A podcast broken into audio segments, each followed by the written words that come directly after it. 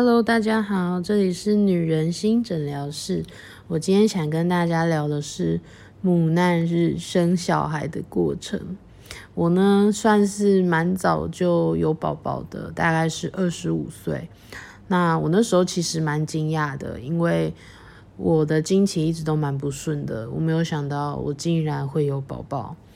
那当时当然就是非常努力的养胎啊。然后过程当过程当中，我觉得算是舒服的，因为我没有很严重的孕吐。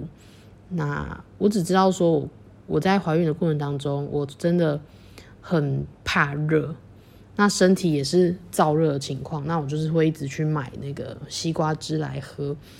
跟你讲，喝下去真的是超级舒服的。那我想要跟你们聊的是我。待产的过程，因为我的宝宝其实是在三十四周就已经来到来到了三千六百克。我那时候就想说：天呐，太大了吧！那我有上网查了一些资料，就是有些父母会想要去催生，那为什么会需要催生？我那时候就看了几篇。人家的部落格啊，会分享，那他们就聊到说，有一些人的身形是没有办法生大宝宝出来的，就是对自己的生命也有可能会有危险，那宝宝也会不好出来，因为它太大只了。那我看到一个最令我就是有警觉的影片，是一对父母他们分享说。他们原本是想要等宝宝自己想出来再去生，他们完全没有想要催生的，因为其实老实说，真的有很多长辈会讲说，小孩子要出来的时候再让他出来就好了啦，不用急啦。那我原本也是这么想，但是当我看到这个这对父母的影片之后，我我我就完全改观了。他们当初就是医生也是有。帮他们产检，那产检也是说宝宝很大只了。那问妈妈说，就是你要不要快点去把宝宝催生出来？因为他已经四十满四十周了吧？那这个妈妈就想说，可是宝宝就是完全没有想出来啊，就是他也没破水、没落红啊。那有一次，她跟她老公在公园散步的时候，她就突然间觉得肚子非常的痛，就是一阵痛感，然后他们就。去医院，结果医生就说你的宝宝那个脐带扭转，然后已经死在腹中了。我那时候就超级惊讶，就是为什么就是他们会遇到这样的事情哦，我心里面其实也蛮难过的。我就觉得说，那我真的要好好的，就是听医生的建议。那如果宝宝真的很大，那我就觉得可以进行催生这件事情。那当当时我在最后一次产检的时候，我就跟医师说：“那以我宝我这个宝宝的大小，我应该可以催生吧？因为我才三十四周，宝宝就三呃宝宝才三十四周就来到了三千六了。那之后再放下去，不就更大？我就更难生啊！因为其实我那个骨架没有到很宽，然后我也没有很高，这样子。”那医生就说好，那就跟我安排一个下午的时间，就是办理住院，然后催生这样子。那时候催生的时候，我就是有塞药剂在那个女生的下体的一个地方。那过程当中，我是觉得没有到很不舒服，就是腰会蛮酸的。然后我跟你们讲一件事情，就是因为那个医生，哎，应该应该说他们有。那种实习医生，他们会需要进来帮你检查一下有没有开指啊，然后宝宝头有没有下来，然后我就发现那个真的超痛的，就是就很像有人拿筷子直直的放进去你的下面，然后再把它转横的，那个那个真的非常痛。然后我觉得很意外是，他们的女生啊，帮帮我用这个检查的这个动作。都会让我很不舒服，但是里面有一个男生，好像是在里面的资历比较久的，他帮我用，我就完全没有那种很痛的感觉，我就觉得天哪，怎么男生比较比较温柔啊，比较厉害这样子。然后我也是觉得很害羞，因为我的女生的那些地方啊，敏感的地方，就是没有被老公以外的人碰过。那时候真的是很害羞、很紧张这样子。然后我的待产过程当中，那时候好像是到二十小时的时候，我的宝宝还是完全没有想要出来。那我那时候二十待产到二十小时的时候，我就决定说，不然我打减痛分娩好了，因为其实大家常常都会讲什么无痛分娩、无痛分娩，但其实那个是减痛分娩。那护士有跟我强调，它不会让你完全没感觉，只是减轻你的痛而已。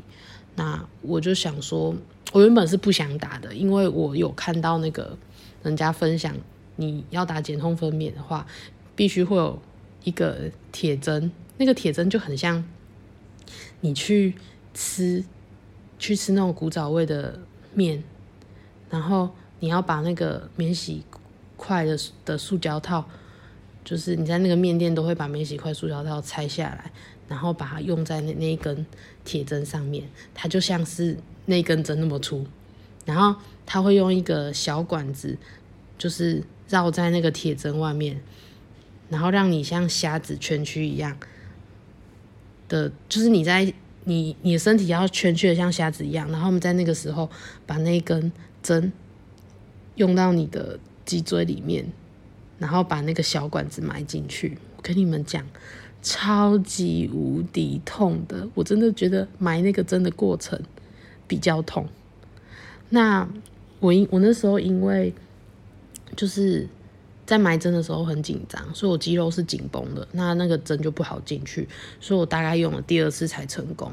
那其实我那时候就有一种觉得，我自己觉得麻醉师不是很专业啦，因为我后来有去查了一下那一间医院，那间医院很有名哦，但是它也是有在，就是它是一个大型的教育。训练中心，它是它是一个很成熟的医院，但是它也是有在训练很多那个新人的地方，所以其实帮我打麻药的不是他们麻醉科里面的嗯经验丰富的人，可能就是有在实习的这样子。那我那时候其而且他那时候在讲话的时候会短急，你们大家知道什么是短急吗？就是讲话会这样。嗯，那个、那个、那个，就是会紧张，然后讲话会一直重复，就想说，会不会是他这个这个麻药麻药师他没有很专业，所以才会导致说我这个麻醉针竟然要打两次才打得进去这样子。不过我真的觉得可能跟我紧张有关系啦，肌肉比较紧绷。那我后来终于打完了嘛，然后。那个麻醉师就看到我流泪，他就说：“怎么了吗？”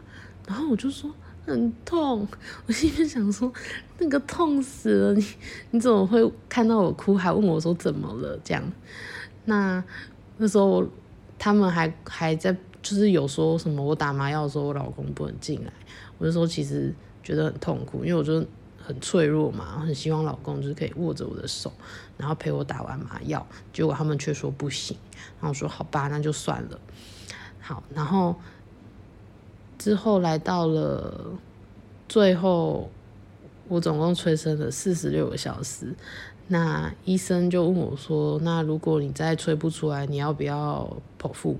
我那时候想说：“好啊，我其实已经有点精疲力竭了，就是我没有什么那个体力再继续等下去，因为其实我几乎没办法好好的睡觉。”那医师就说：“好，既然你同意剖腹的话，那你从现在开始有八个小时都不可以吃东西。”那我那时候真的觉得很痛苦，因为我的宝宝这么大只啊，我当然就是很需要热量的补充，可是我又不能吃。那其实真的也要跟大家说，这个为什么医师会要你们空腹呢？就是因为在手术的过程当中啊，那个麻药可能会让你想要呕吐。那如果你是在手术的过程当中有有想要吐东西出来的话呢，那个那个东，因为因为你是躺着，那你东西想吐，可是你又不能坐起来的话，那你的食物可能就会卡在你的那个呼吸道那边。那你卡在呼吸道那边的话，你可能就没办法呼吸，那你你的手术就会有危险。那我当初也是用那个，我手术是用半麻醉、半身麻醉，因为医师说手术过程当中也会需要我自己的意识是清醒的，让我可以自主的调节呼吸。那我最后真的知道为什么他会这样讲。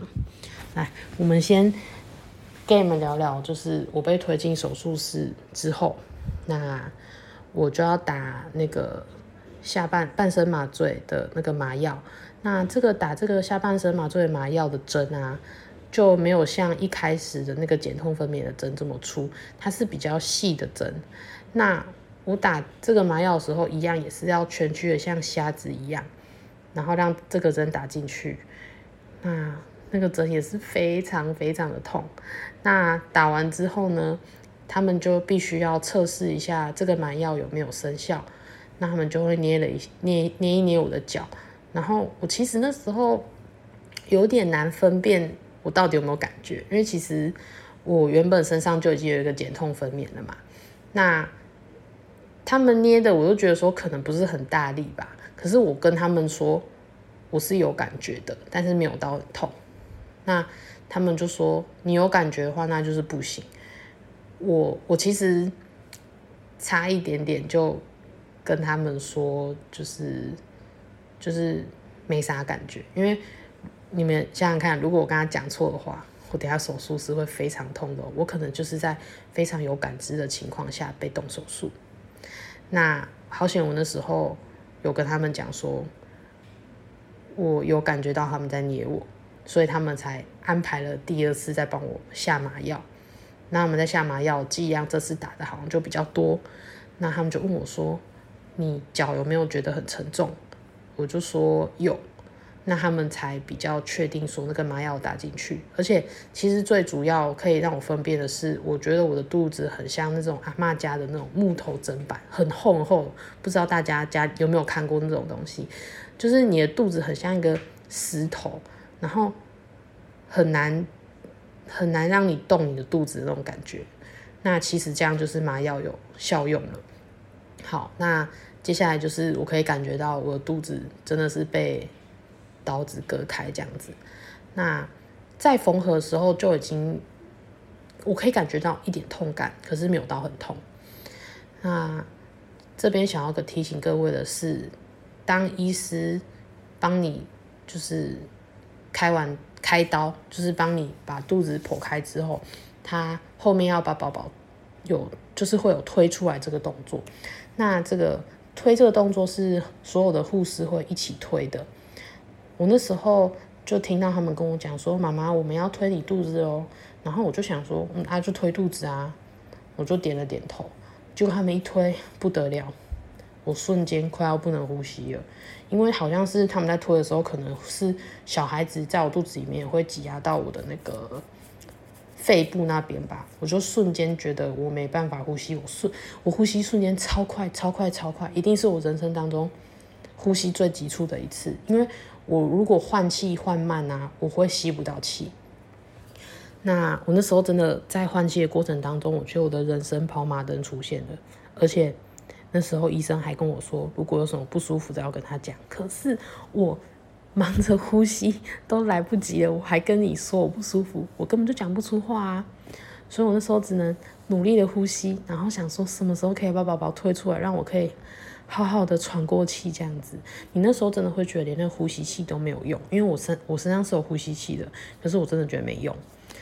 那好险，经历了这个四十六小时，然后又被剖腹的这个过程，我的宝宝顺利。平安健康的生下来了。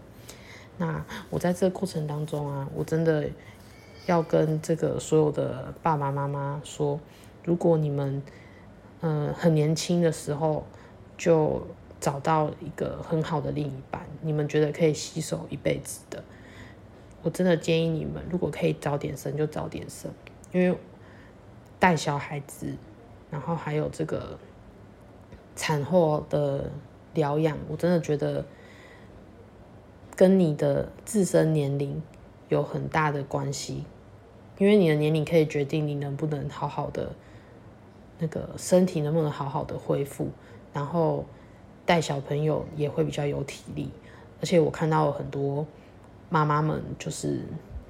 呃，高龄产妇啦，他们在生小孩过程当中啊，可能为了要保住小孩子，他们也必须要打很多的针。因为我看到目前有看到一些艺人朋友啊，他们在怀孕的过程当中过得蛮辛苦的，原因就是他们高龄，他们常常需要打针来安胎。那其实我真的觉得带小孩真的非常累，我真的是在手术台上的时候。深深的体会到，说原来我的妈妈是如此辛苦的把我生下来，因为其实我也是剖腹产，我我妈妈是剖腹把我生下来的。我那时候手术结束的时候呢，我还打电话给我的妈妈，跟她说：“妈，你以前剖腹的时候也会这样子吗？也是快要不能呼吸吗？”我那时候本来就是觉得很感动，妈妈这样把我生下来，结果我妈竟然跟我说。嗯，没有啊，啊，我就全身麻醉啊，啊，我什么都不知道啊，啊，就就我醒过来你就生出来了，就突然觉得我的眼泪还给我，就是那时候其实，但是我自己也知道，妈妈真的很伟大，因为我真的觉得在手术台上那个感觉啊，真的，一个弄不好，可能就是四个棺材板了，我真的觉得。妈妈真的是非常伟大，因为我在生完小孩之后，我才知道如何当一个妈妈。而且以前没有小孩的时候，你什么事情都会先第一个想到的是自己嘛，或者是你的另一半。但是你生了小孩之后，你要帮他准备三餐、洗澡，什么事情我都会以小朋友为主，第二个事情才轮到我自己。那我小孩现在一岁多，我甚至有一点没有办法把自己的生活，嗯，调整成正常的。就是我其实已经几乎快要没有我自己的生活了，我的生活都是以小朋友为主。那因为现在疫情，我也不太会出门。那其实我知道有很多父母在这个疫情当中也都非常的焦虑，因为很多小朋友也因为这个新冠肺炎，然后就是有些小朋友因为得到这个新冠肺炎，身体不敌这个病毒，那有走掉的，也有一些运气比较好的小孩有被救回来。那我自己的小孩其实有被这波疫情受到影响，好险他后来有复原。那我下一集会跟大家聊这个新冠肺炎对我们的生活带来的影响。那今天跟大家聊这个生产的过程，就是希望可以让一些没生过小孩的人能够大概知道。生小孩会遇到什么样的状况？那当然是希望大家不要像我一样吃了全餐，然后这样子被抓去剖腹。我真的是人生第一次的开刀，就献给了这个生小孩，献给我的宝宝。那我自己其实觉得回过头来看看，觉得蛮值得的，因为我儿子真的非常可爱。那看到自己。有自己的看到自己的小孩长得像自己的时候，那个感觉真的是非常幸福的。然后我也想建议所有的爸爸妈妈，如果你们有想要生小孩，真的一定要住月子中心，因为我那时候其实生完小孩。有让我脑脊髓液外漏，那这个脑脊髓液外漏是跟打麻药有关系的。嗯，你们可以上网去 Google 一下。那这个脑脊髓意外露会让人有很严重的晕眩症。我那时候是没有办法好好坐着吃饭的，必须要躺着，呃，斜躺我才有办法吃东西，不然我会晕眩到很想很想吐。那我大约是生完小孩第五天出院，然后到月子中心的时候，我才有办法好好的休息睡觉。那我大概在那边月子中心住了大概第三、第四天的时候，我的晕眩症才消失。那我的那个医院也非常好，他们都有在打电话给我追踪了一下我这个脑脊髓意外漏。有没有好一点啊？我有没有再继续头晕这样子？他们真的人很好，好险月子中心的这个照顾让我慢慢的恢复了。而且我觉得月子中心最棒的是会有护理师帮你把那个乳腺疏通，妈妈就比较不会有石头奶。尤其我的奶量超级多，宝宝三小时就要吃一次母奶。我真的是一天就可以大概挤到一千六百沫的母奶给我的宝宝，而且我每三个小时就会被我的胸部胀醒，因为真的胀得很痛。然后我是一路走到那个，就是我睡醒第一件事情，通常就是会去上厕所。那我在上厕所走去厕所的过程当中，我的胸部的。那个奶就一直滴，一直滴，一直滴。我不晓得其他妈妈有没有这样的经验。我是真的觉得，天哪，我的奶量也太多了吧！而且你在上厕所的时候，你就必须要拿着就是卫生纸啊，或者什么，就是把你的胸部先那个把你胸部先垫着，不然那个奶真的是一直滴滴到我的那个衣服上面这样。那好险，月子中心每一天都会给我新的衣服，让我可以替换。不然的话，那个衣服真的都是那个奶味。那个奶味，如果你没有马上去洗掉，其实一整天下来，最后会变臭的。大家应该就是有生过小孩的妈妈，应该知道我在说什么。那奉劝所有的父母、公公婆婆，如果可以的话，就让自己的媳妇、让自己的老婆去住月子中心吧，真的可以让他们好好的恢复。也可以让他有健康的身体来照顾宝宝，因为离开月子中心之后，才是另一个考验的开始。那下一集我会跟大家聊一下疫情下的我们该如何面对现在的生活。好，谢谢大家今天的收听哦，谢谢，拜拜。